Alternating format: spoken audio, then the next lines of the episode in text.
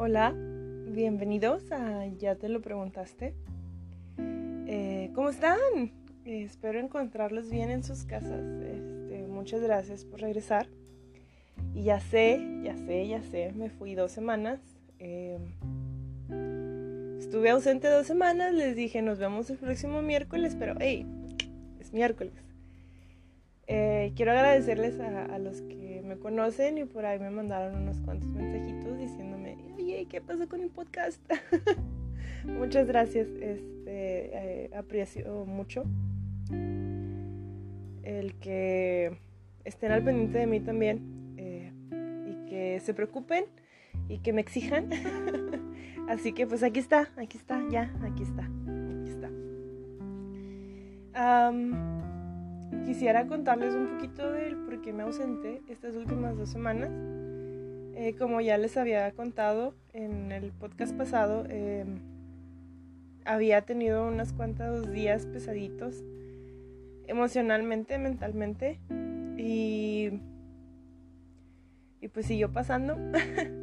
Saben, eh, yo pienso realmente que lo que pasa es que el peso del mundo, eh, las circunstancias en las que el mundo está viviendo en estos tiempos, a veces son un poco pesados de procesar como individuos, el ver todas estas cosas que están pasando y que pues a lo mejor no tenemos el poder ni para hacer una diferencia ni para cambiar algo, pues a veces sí está, sí está algo pesado amigos, este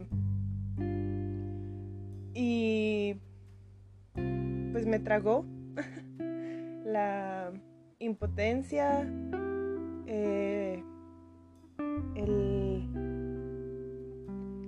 pues no sé, el, ver eh, a qué hemos llegado como seres humanos y, y, toda esta mierda que nos rodeaba ya. es algo difícil de, de procesar. Y, y pues no sé, saben, pasaron muchas cosas o sea, pasaron muchas cosas juntas a la misma vez. Y, yo traté de mantenerme en pie. y yo traté, digo, sobreviví. Miren, aquí estoy. Un poco rota, un poco este, moretoneada, pero aquí estoy. Este. Y pues, ¿qué les parece si, si les cuento un poquito de esto? Porque igual y no sé, sea quien seas que me escuches, a lo mejor estás pasando por algo igual y, estás en, ese punto en el que estuve yo de desesperación y de no saber qué hacer. Y si te encuentras aquí, este, pues quiero que te sientas cómodo y que veas que, que pues no eres el único, no estás solo en esto, es, todos estamos en la misma batalla, estamos en el mismo ruedo. Y pues no sé, ahí te va. este y más que nada que vean eh, el reconocer yo misma mi propio progreso en, cómo afronto las cosas y en cómo afronto mi, mi depresión y mi ansiedad, eh, pues nos hace darnos cuenta el que sí hemos mejorado algo. A veces pensamos que, ah, otra recaída, mm, otra vez. No, pero el analizarlo un poco también a veces te hace darte cuenta de que igual no estás tomando las cosas como las tomabas antes. Así que pues ahí les va. Déjenme les cuento. Pues ah, empezó esto de la guerra en Gaza y para empezar pues el, el ver cómo nos matamos entre nosotros por razones no quiero decir estúpidas porque yo sé que pues tienen sus razones, pero no creo que sus razones sean válidas para los actos que están cometiendo, ¿verdad? Pero no me voy a meter mucho en eso. Este, simplemente el concentrarnos en eso, en, en el que es a veces difícil ver todas esas injusticias en el mundo y no poder hacer nada. Esa fue una.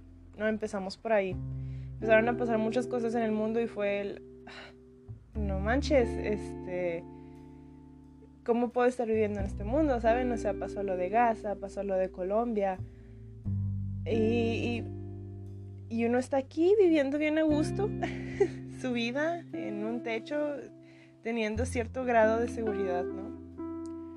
Y luego te, me entraba el miedo de, y luego si se desata una guerra, ¿qué voy a hacer? ¿Qué vamos a hacer? Vamos... O sea, entré en modo paranoico. Y luego me calmé. Eh, también hubo cuestiones familiares, este... Mi, mi, papá no se ha estado sintiendo bien últimamente. No es nada grave realmente, realmente, realmente, realmente no es nada grave. Eh, mis papás ya son personas grandes eh, mi papá es una persona que sufre de depresión. Entonces, para mí, que hago esto, que estoy compartiendo con ustedes, pues me fue un poco difícil el, aceptar que yo no podía ayudarlo completamente y que tenía que dejarlo ser. ¿Saben? Es muy difícil ver a una persona cercana que está sufriendo y no poderle hacer, pues, entender eh, lo que está pasando y, ayudarlo, ¿saben? Este, más cuando, pues, por ejemplo, en mi caso, que yo he, tenido depresión muchos años y que he mejorado y que he visto eh, mejoras en mí y todo eso, pues eh, es difícil ver a personas que amas pasando por los mismos problemas y no poder meter este chip que cambie su modo de pensar en su cabeza, porque pues claro, ya uno que está del otro lado, eh, uno piensa que tiene las, las eh, respuestas, las respuestas a todo, eh, a todas estas cuestiones mentales y emocionales. Y, pues claro que no a todos les va a funcionar de la misma manera. Así que fue eso también siempre he tenido problemas de autoestima y pues no sé, saben, es, como es como una rodadora que se le empieza a llevar el viento y empieza a agarrar más ramitas y más ramitas y se empieza a hacer más grande y más grande y más grande y empecé a encontrar más y más cosas y empezó a crecer, empezó a crecer este sentimiento horrendo. Em, les decía, siempre he tenido problemas de autoestima, nunca he sido una mujer delgada, nunca he sido una mujer fitness. Este, y para mí mi peso y el cómo me veo siempre ha sido algo muy difícil de dejar ir. Pero siempre me voy a los extremos, o sea, o, me fijo en mí todos los días y no quiero comer y quiero hacer ejercicio todo el día, o me voy al otro extremo y no me veo en el espejo por meses y, yo como lo que yo quiera, ¿no? Para mí la comida es... es lo que me regresa el, las ganas de vivir, ¿no? Entonces el estar peleada con la comida siempre ha sido algo muy traumático para mí.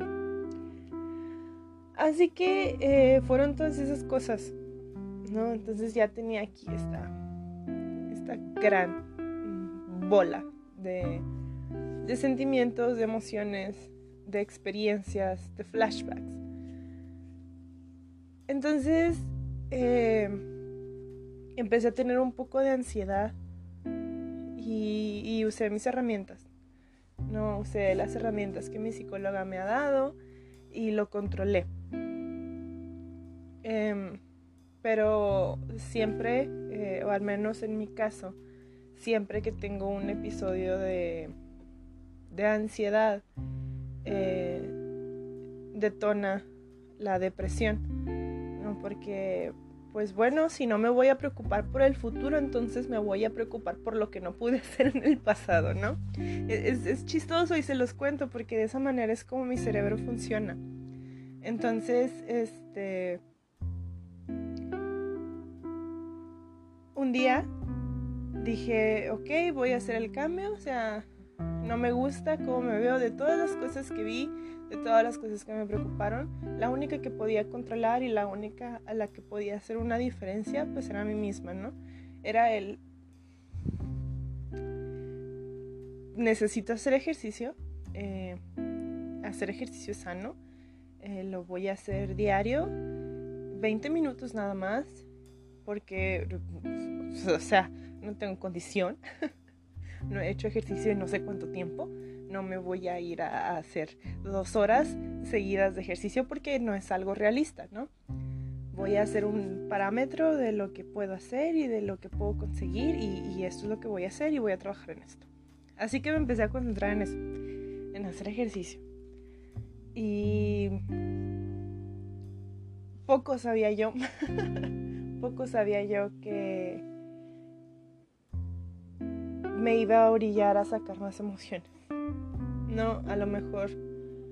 Y realmente no es un a lo mejor. Estaba reteniendo muchas emociones y muchas cosas que no le había querido hacer caso antes. Permítanme, va a pasar una ambulancia, permítanme. Listo, perdón. Vivo cerca de una estación de bomberos.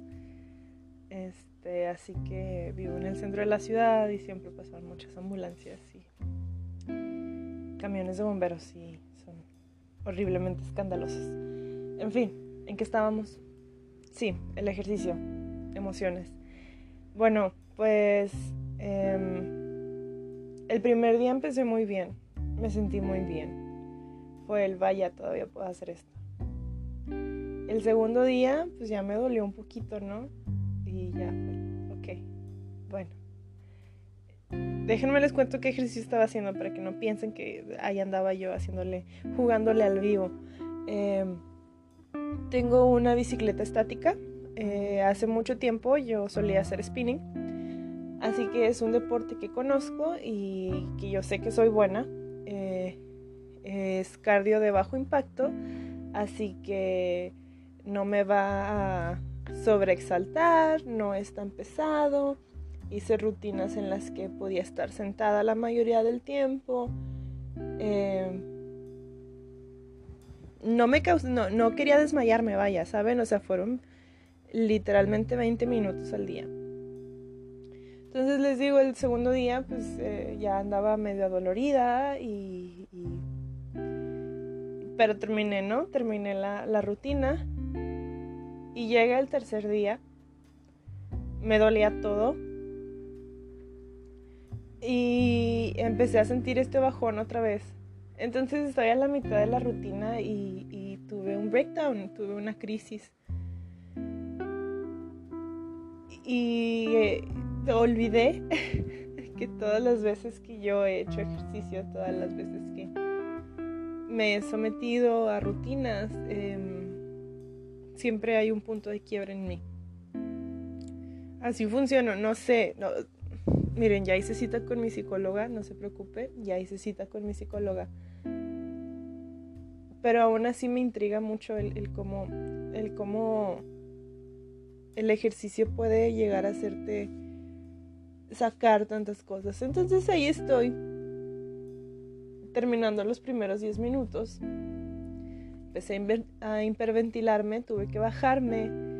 Eh, siempre tengo cerca mi inhalador.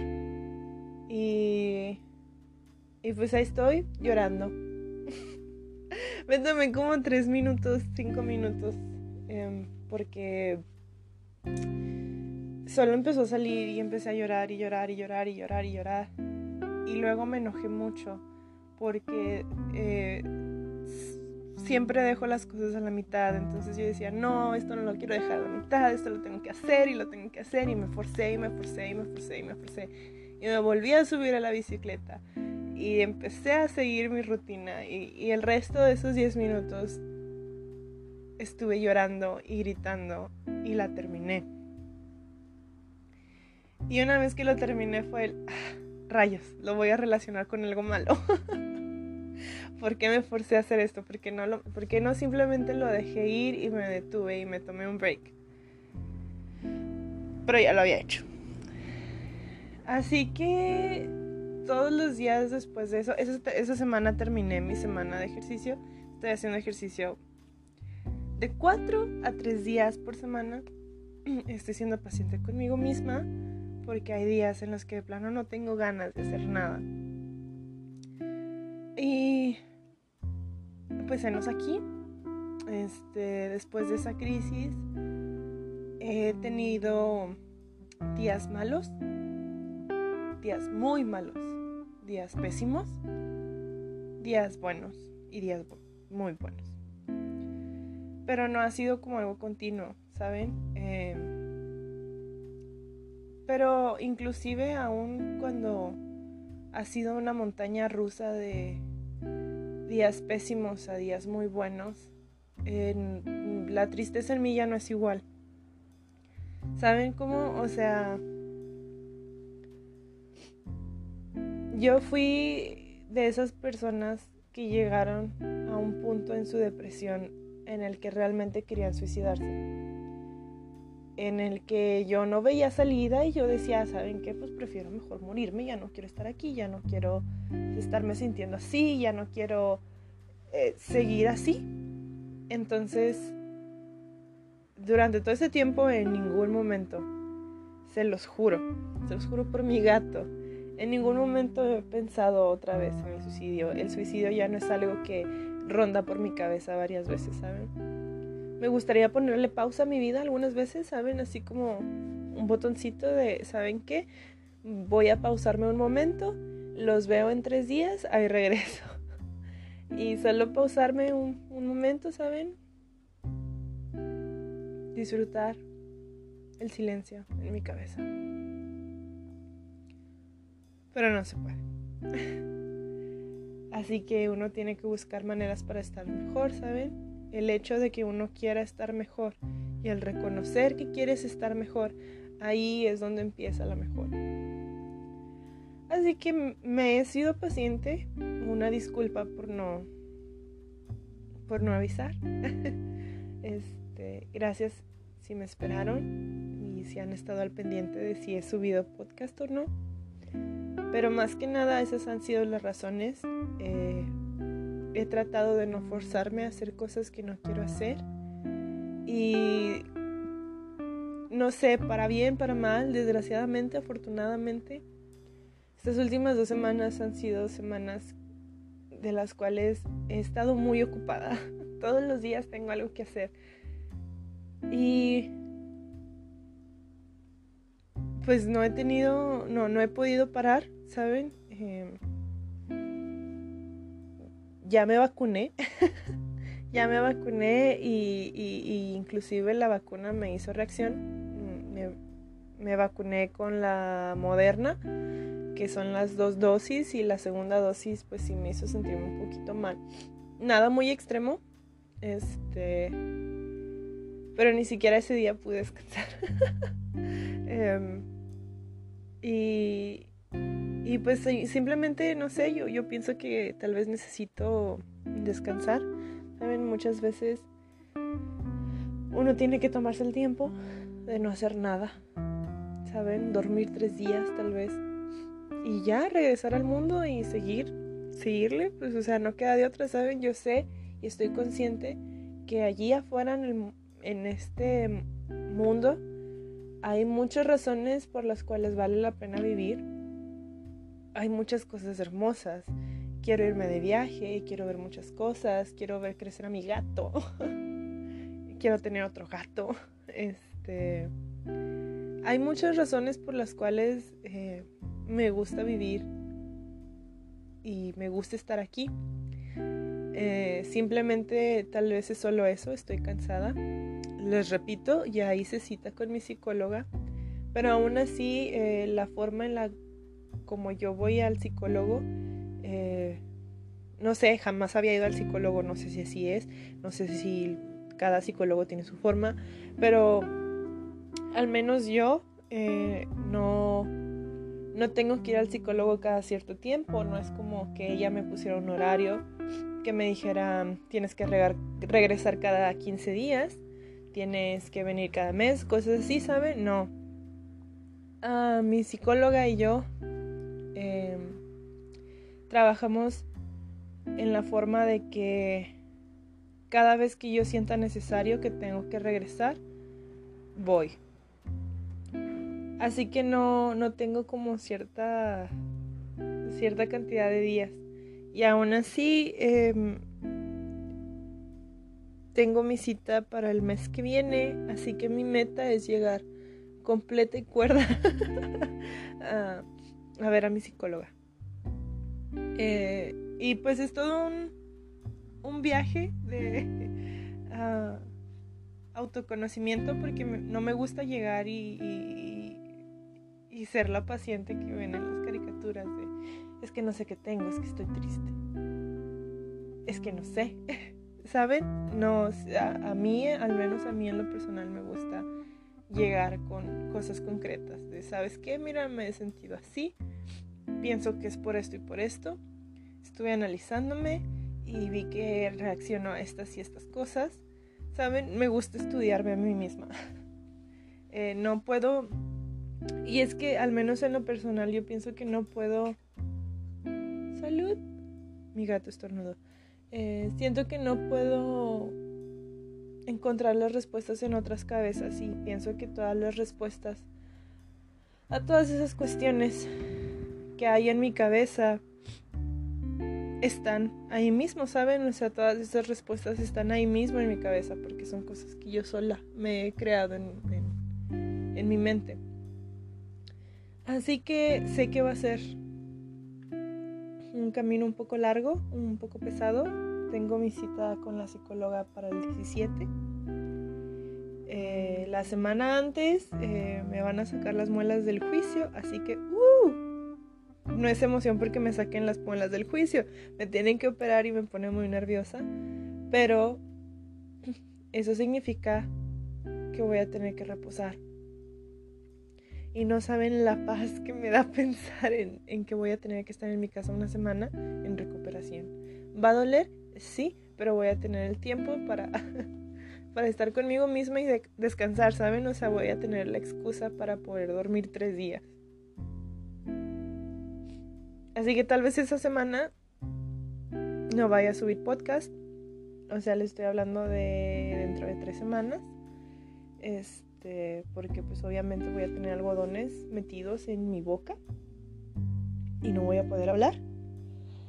Pero después de eso yo les contaré qué tal me fue. Eh, así que, pues todavía hay muchas cosas que tengo que analizar de mí. Me soy paciente, este, trato de no desesperarme. Eh, ahorita estoy como en modo neutral, eh, tal vez un poquito de piloto automático, siendo sincera. No estoy preocupada por mí, porque he salido de peores y voy a salir de esta.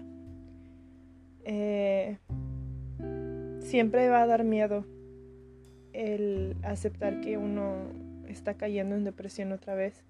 Siempre va a dar miedo el con qué me voy a topar ahora. No se quita, ¿saben? Tengo 23 años y no se quita el miedo. no se quita el miedo a me estoy sintiendo así otra vez. Pero con el tiempo uno aprende a sacarle provecho a todo. Eh, les comentaba en, realmente no sé si, si, se los dije o, o lo escribí, ah, pero era justamente eso que les iba a decir. en mis momentos más depresivos, en mis momentos más tristes, soy una persona muy creativa la tristeza me ayuda mucho a reflexionar. Y es como esa tía que va a visitarte de vez en cuando y a veces no se quiere ir y ahí está uno todo incómodo así de ya tía, ya váyase. La tristeza es esa tía para mí. Hacemos muchas cosas muy padres juntas, pero este ya, quiero que se vaya. quiero que se vaya. Eh, pero mientras he aprovechado mucho y he escrito mucho. Eh, siempre he, sabido sacarle provecho a mi tristeza. Eh, soy una persona creativa. Dibujo, pinto, escribo. No son cosas que hago diariamente, pero cuando las hago me gusta como dedicarle mucho, mucho, mucho de mí.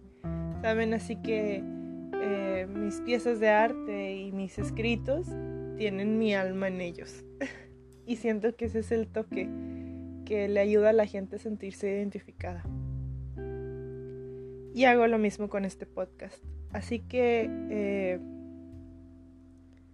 les comparto las partes más oscuras de mi alma para que sepan que es normal y que no están solos y que a pesar de que no nos vemos y que tal vez algunos de ustedes pues no los conozco, eh, les tomo la mano y les digo, tú puedes, tú puedes, eh, no estás solo.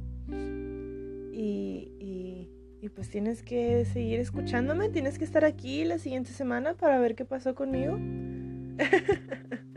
Así que hang in there. Manténganse ahí. Este, estamos juntos en esto y, nos necesitamos unos a los otros para poder sobrevivir. Por bien mental y emocional. Y bueno,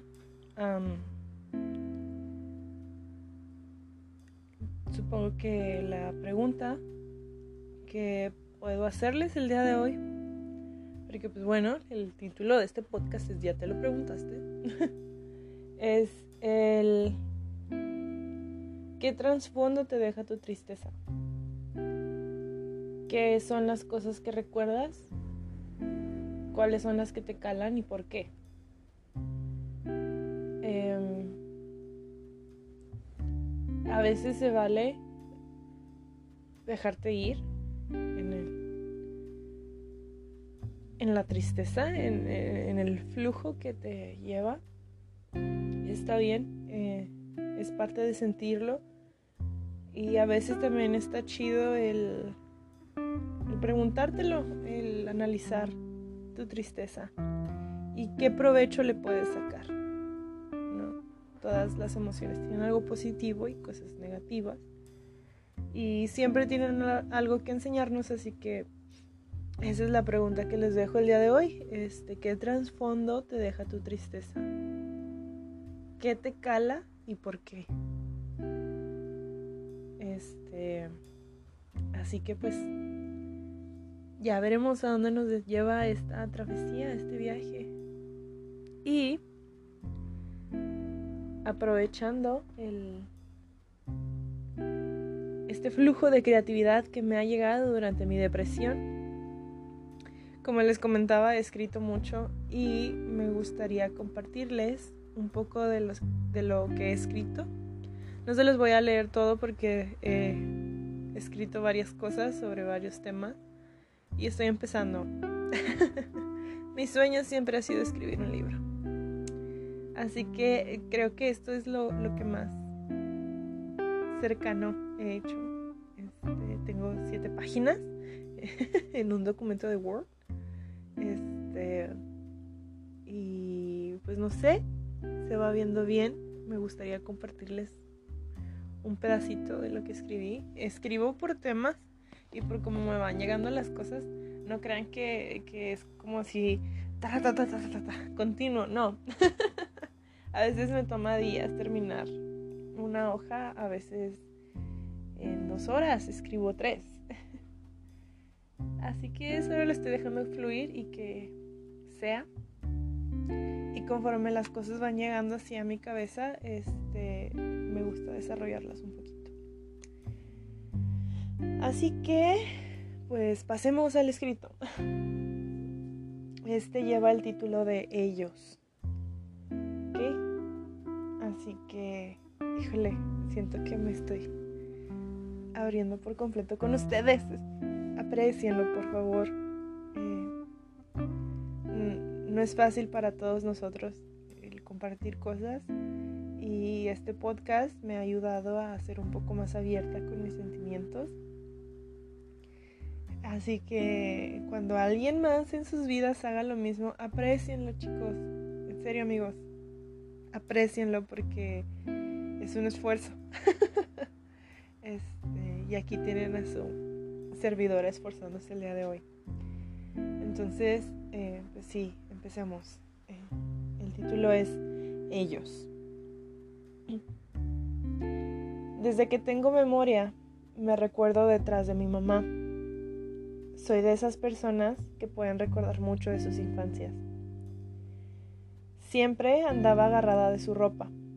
Mi mamá siempre ha sido una mujer muy ocupada que siempre anda corriendo de un lado a otro. y desde una corta edad entendí que tenía que asegurarme que no me dejara atrás. Mi madre siempre ha sido la mejor del mundo. Me enseñó muchísimo de la vida desde que era muy pequeña. Te amo, mamá. Siendo sincera, siempre me ha sido difícil relacionarme con otras personas. Siempre fui la niña rara. A la que miras raro porque lo intenta demasiado. Mi primera mejor amiga fue mi prima, cuyo nombre y el mío se escuchan muy parecido. Fue un gran detalle de nuestras mamás y siento que algún día volveremos a conectar por un corto tiempo otra vez. Mis primeros recuerdos son de ella, chimuela, sin los dientes de enfrente, sus ojitos chinos y sus inconfundibles chimpas rizadas. Fue mi primer cómplice y la que me enseñó a ser niña. Y luego fue Ana, quien es importante porque fue la única niña de mi edad que quiso ser mi amiga. Recuerdo tomarle la mano mientras corríamos. Nuestras pláticas inocentes de dos niñas de primaria.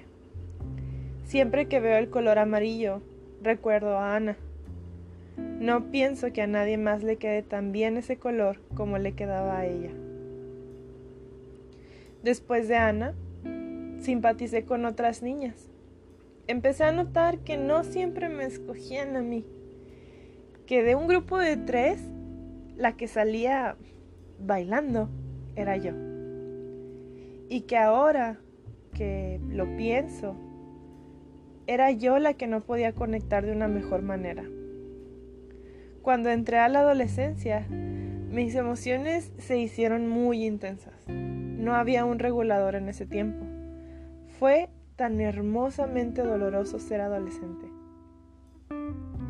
No quiero sonar pretenciosa, pero he conocido a algunas de las mejores personas que existen al mismo tiempo que yo. He tenido la fortuna de conectar con personas cuyas almas son bonitas y que todas y cada una de ellas a las que tengo o tuve el privilegio de llamar amigos me dejaron algo. Pensarían que con el tiempo mejoré en eso de conectar con la gente y encajar mejor. Y tal vez no lo hice. Tal vez solo es que aprendí a pretender mejor. Pero todos aquellos a los que les, les he mostrado mi verdadero ser son los, los pocos que llamo amigos. Tuve la suerte de conocer un gran bonche de guerreros, personas que hicieron todo lo que pudieron por mí, que me prestaron su hombro para llorar, que me escucharon una y otra vez todos esos que me levantaron cuando no pude más. Algunos me abrieron las puertas de sus casas para refugiarme y otros me dieron el espacio para descansar. Todos y cada uno de ellos me han demostrado una cara del amor. Me enseñaron a moldear el amor a diferentes estilos y a hacerlo flexible. Algunos de ellos aún me acompañan hoy en día y son estas personas que me mantienen en pie hoy por hoy. Los que me dejan ser yo, aun y cuando saben qué tan loca puedo ser. Escuchan mis monólogos de 40 minutos. Ellos son los que llegan a llenar las grietas que me ha dejado la vida en el alma. Son los que sazonan mi vida. Ellos son los que me mantienen en este planeta. En fin, son los mejores. También están los que se han ido. Muchos decidieron irse. Algunos no tuvieron opción. Otros no pudieron regresar. Y a otros yo no los dejé regresar. Siempre me ha gustado dar todo o nada, así que todos y cada uno de ellos, aunque ausentes el día de hoy, siempre me llevan y yo los llevo a ellos, aun y cuando no nos veamos más. De vez en cuando me gusta recordarlos y dedicarles un pequeño luto. No siempre me fue tan claro el por qué el amor tiene que ser libre. Nunca fue fácil verlos ir. Les dedico unas cuantas lágrimas. La tristeza a veces es más bella de lo que pensamos. La tristeza cuando me visita me trae fotos viejas y nuevas de todos ellos.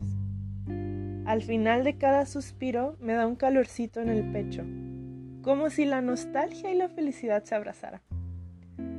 La mayoría de esas personas forjaron mi personalidad y compartimos unas cuantas cicatrices. Les repito, en mi camino he tenido a las mejores personas del mundo como amigos. Están a los que no dejé regresar. No fue una decisión fácil. Cerrar una puerta nunca me ha sido fácil. Y espero que algún día puedan entender el trasfondo de mis actos. Les deseo la felicidad más pura de este universo. Los abrazos, las veces que me dejaron dormir en sus piernas, el cómo el silencio se rompía mientras nos reíamos, las lágrimas compartidas, los tú puedes ver o los estamos orgullosos el lograr hacerme sentir grande cuando me siento la cosa más pequeña del universo. Los audios de 30 minutos. El que me dejen llamarles mientras hago otras cosas. El que me cuenten qué pasó en la película cuando me quedé dormida. Las canciones nuevas y ver crecer a nuestras familias. Los chismes de, de medianoche y los interminables screenshots. Las conversaciones honestas y reflexivas.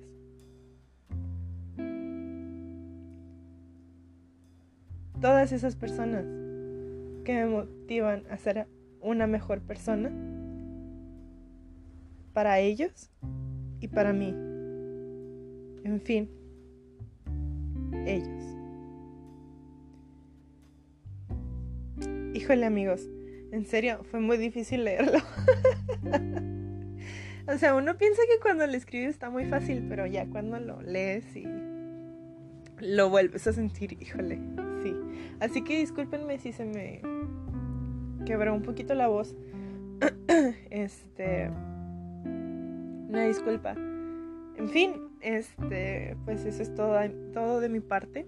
Eh, perdón si me escucho nerviosa. Eh, me da muchos nervios leer cosas mías. en fin, este, espero que se hayan sentido cómodos el día de hoy. Que este calorcito que estoy sintiendo en este momento por haber eh, grabado esto y haberles compartido un poquito de mí les haga, les haga un bien también a ustedes y que también ustedes sientan este calorcito. Así que nos estamos escuchando, nos estamos viendo. Ya saben, no sé, energéticamente. Yo sí me fijo en las personas. La aplicación no me dice quiénes, pero me dice que hay personas que me escuchan. Así que se los agradezco mucho. Ustedes también son parte de, de ellos. Así que espero que tengan un bonito resto de, de la semana. Eh, sepan que cuando no subo un podcast es por una razón mayor y mientras que sigamos mejorando y me sienta bien para hacerlo, seguiré subiendo podcast. Y pues nada, tomen buenas decisiones y los espero aquí la próxima semana. Cuídense mucho y recuerden, hay que preguntarnos cosas.